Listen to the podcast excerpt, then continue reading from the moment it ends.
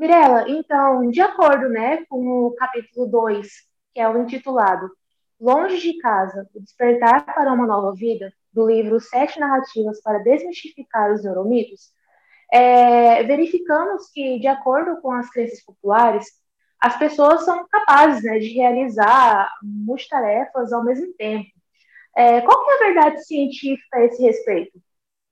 Oi, Carol, tudo bem contigo? Muito obrigada tudo pela pergunta de hoje. Eu acho que antes da gente falar sobre a verdade, a gente precisa definir os termos. Então, multitarefas, para que ninguém tenha dúvida do que a gente está falando aqui, e como bem exemplifica, aliás, uh, o capítulo que você referenciou, é fazer mais de uma coisa ao mesmo tempo.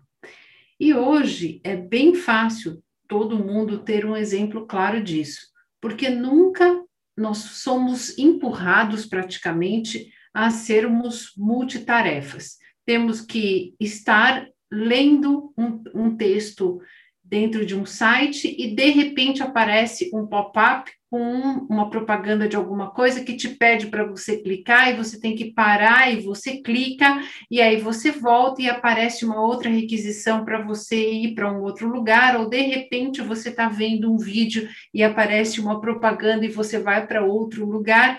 Ou seja, quando você está imerso numa leitura, aquilo é uma tarefa de alto recurso cognitivo, está exigindo que você se engaje na tarefa, engaje a sua atenção, para que você possa começar a fazer memória, armazenar conhecimentos, conectar com seu conhecimento prévio sobre aquele assunto, verificar se bate ou não aquilo que você sabia sobre isso que você está aprendendo agora, para que você então possa codificar, armazenar essa informação para poder posteriormente recuperá-la e utilizá-la em outros contextos ou na sua vida. A verdade é que, se a gente faz mais de uma tarefa numa, uh, num momento em que somos recrutados a cognitivamente utilizarmos bastante do nosso potencial, o que acontece é que nós acabamos gastando muito mais tempo, Carol, porque a gente não está efetivamente alocando a nossa atenção para uma tarefa e para fazê-la de cabo a rabo, como se diz, bem feita. Nós fazemos, paramos um pouquinho, vamos fazer outra coisa, voltamos para aquela, continuamos mais um pouquinho, temos que recuperar a informação que a gente tinha perdido, porque afinal eu não sei muito bem onde eu parei, eu tenho que recuperar, volto um pouquinho, alguém me chama, eu atendo o celular, faço de novo e volto. Ou seja, tudo que eu descrevi aqui realmente nos causa cansaço, nos faz perder tempo, temos muito menos retenção e um desempenho piorado.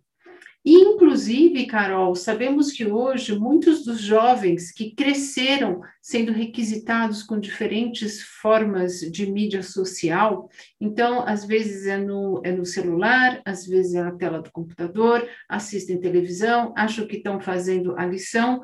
O fato é que dá uma ilusão de que se pode muito mais do que podemos na realidade. É, é a famosa ilusão da produtividade. O que acontece é que nós fazemos muito menos e muito pobremente, fazemos muito aquém da nossa capacidade. Nós mudamos de tarefa, como eu falei e já descrevi constantemente, essa tarefa sofre muitas interrupções, nós acabamos sendo bem menos eficientes e muito mais propensos ao erro. Infelizmente, nós somos monotarefas e precisamos nos conscientizar da beleza que é estar mergulhado em algo, profundamente imerso dentro daquele conteúdo, dentro daquele universo, dentro daquele momento e sabemos apreciar o nosso presente, porque ele realmente é um presente. Exatamente, né? É, a gente tem essa crença aí de que somos né, multitarefas, quando na verdade a gente precisa estar focado em uma única coisa para a gente desenvolver aquilo com uma, uma alta qualidade, uma alta excelência, né? De fato. Então, de acordo com os personagens, o cérebro masculino e o feminino são preparados para realizar as tarefas diferentes, né? É, com diferentes habilidades, isto é, é, haveria diferenças entre o cérebro masculino e feminino. Isso é verdade ou é mito? Vamos lá, porque essa é uma perguntinha bem capciosa e que a gente precisa ir em vários passos. Por quê? O corpo de pesquisas até agora é vasto, Carol, mas aponta para diferentes caminhos. Então, aqui vamos deixar claro de quando a gente fala em sexo, nós estamos falando aqui no masculino e no feminino, tal como definido é, pelos nossos cromossomos, pela combinação. Em termos de hormônios, nós temos é, os, os, os, hormônios ali aparatados, inclusive temos também testosterona, falando das mulheres, logo no, no início da vida. Porém, a quantidade de hormônios se diferencia. E isso tem uma implicação muito forte nos processos, principalmente ao longo do nosso neurodesenvolvimento. É óbvio que tem sim diferenças, como é muito clara ver a diferença física entre os sexos. O que é importante a gente ressaltar aqui que, mesmo que o volume seja diferente, afinal, num corpo maior, onde tudo é maior, a perna é maior, o braço é maior, provavelmente o coração vai ter que bombear mais sangue, nós teremos tudo numa proporcionalidade maior.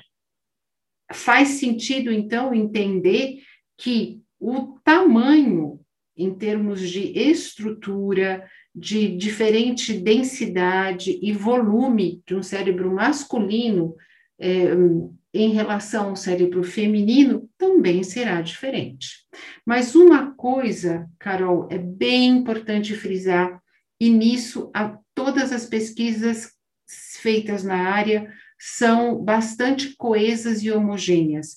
Não há diferença com relação à inteligência. Vou repetir aqui. Não há diferença com relação à inteligência. Através do desenvolvimento, de novo frisar, é claro e perceptível que teremos diferenças. As meninas e o cérebro feminino, por consequência, parte do corpo vai fazer uma trajetória de desenvolvimento muito mais acelerada do que os meninos. E isso vai desde a concepção, quando se define o sexo em útero, até a dois anos após o início da puberdade. Então, aqueles meninos que vêm num, num desenvolvimento um pouco mais lento, eles têm uma aceleração Dois anos após ser cadê, entrada na puberdade, esse desenvolvimento, e também aqui falo em termos neurais, entra no platô, um platô de equivalência. A partir disso, as diferenças que vemos no, com relação à funcionalidade e desempenho dizem muito mais a indivíduos do que entre sexos.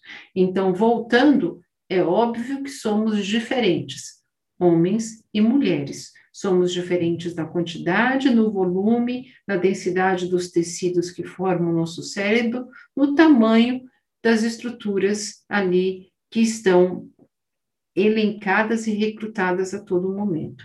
Mas não há diferença com relação à inteligência e nem à capacidade de utilização desses recursos e dessas estruturas. Certo. E então, o Eduardo, pai, de, pai do Nicolas, né? Ele acredita que seu filho de quatro anos ele aprende espanhol mais rápido que ele. É, ou seja, que as crianças elas, elas teriam mais facilidades, né, que os adultos para aprender diferentes línguas. É isso mesmo? Olha, isso é uma delícia de responder, porque fica muito claro quem já teve uma criança em casa como a gente vê, principalmente nos primeiríssimos anos, estou falando aqui de 0 a 3 anos, como a velocidade de aprendizagem do ser humano é incrível, é algo é, que nunca mais se repetirá, e por isso a, a grande necessidade de tratarmos com muito mais carinho e cuidado o ser humano, ou seja, a nossa espécie, os nossos semelhantes, a nossa sociedade que se forma e se desenvolve desde a concepção, nos momentos de é, dentro do útero, ou seja, proteção a essa gestante e quando nasce, e proteção principalmente nesses anos iniciais. Temos sim uma grande capacidade e de forma, de novo, sem paralelo ao longo da nossa existência. Isto posto, Carol, é, vou aqui frisar que precisamos, quando falamos em linguagem, entender e desmembrar um pouquinho para poder separar o que é mito do que é fato. Quando falamos em linguagem, precisamos entender o seu aspecto formal, e aqui eu falo da parte fonológica, da parte morfológica e da parte de sintaxe ou gramática. Isso que é como eu disse anteriormente, formalizado, ou seja, depende de padrões e constante repetição para automaticidade, depende sim é, da idade. A, a, idade aí de exposição a, a esse tipo de material, ou seja, quanto mais a criança tem um, estímulos, é imersa em ambientes onde ela tem diferentes formas de interagir com relação à parte fonética, sons, morfologia, a forma e sintaxe gramática, os padrões né, de como as, a, as nossas construções são estruturadas, faz uma grande diferença.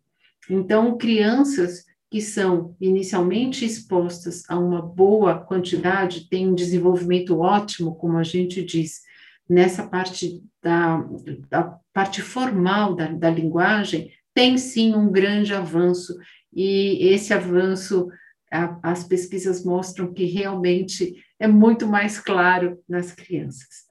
Agora, a outra parte da linguagem, Carol, aquela que diz respeito a vocabulário, que é a parte semântica, de significado, essa nós podemos adquirir ao longo da vida inclusive adultos que se dedicam e têm e aplicam estratégias, é, sabem de técnicas para aprender mais e melhor os significados e as diferentes maneiras que aqueles significados lhes permite usar e colorir a língua e emprestar diferentes significados mesmo, né, de empregabilidade, de como usa aquele aí é, o céu é o limite. Nós não temos é, diferenças em, ao longo da nossa vida, tá? Então, repetindo, quando a gente fala em linguagem, nós precisamos entender o que a gente está falando. Aspectos formais que dependem de repetição, porque se firmam em padrões, como a parte de fonoaudiologia, né? Os fonoaudiólogos trabalham bastante porque é a fonética da língua, a fonologia, os sons, a parte morfológica da forma, a parte da gramática, que é a estrutura, crianças com idade de exposição aí é, bem, bem novinhos e com bastante trabalho nessa área, vão de vento em popa, como a gente diz. A parte de vocabulário e de semântica não tem aí é, qualquer diferença é, aqueles adultos que se dedicam vão tão bem quanto as crianças quando se dedicam também. Muito obrigada pelos esclarecimentos, Mirella. Imagina que isso, Carol. Foi um prazer falar contigo sobre esses personagens e esse capítulo. O prazer é todo meu. Muito obrigada.